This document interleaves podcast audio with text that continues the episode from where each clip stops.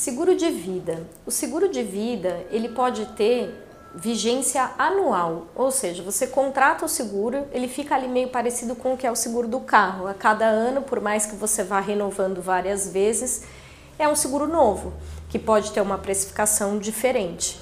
É, a maior parte das pessoas não se dá conta de que quando fecha um seguro de vida convencional, geralmente é aqueles seguros que você contrata no banco, é, você tem que avisar se muda alguma coisa no risco para que esse seguro seja renovado.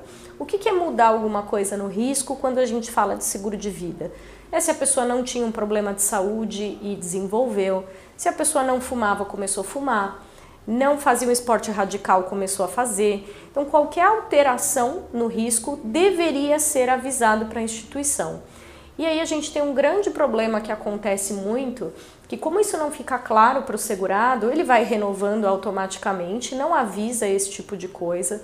E quando acontece alguma coisa com ele, a família pode ter problemas em receber a indenização.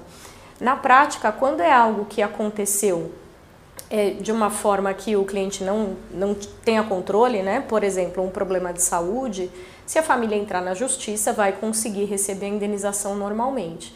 Agora, se for uma mudança no risco por vontade própria, ou seja, começar a fumar, fazer um esporte radical, alguma coisa que a pessoa tenha controle, pode acontecer da família não receber a indenização do seguro de vida.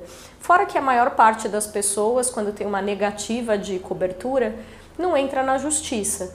É importante entender as cláusulas do seguro, para isso você precisa ter um corretor especializado, porque existem outros tipos de apólice que podem te atender de uma maneira mais segura do que em um seguro que a cada um ano você tenha que rever a tua cobertura, custo e a aceitação.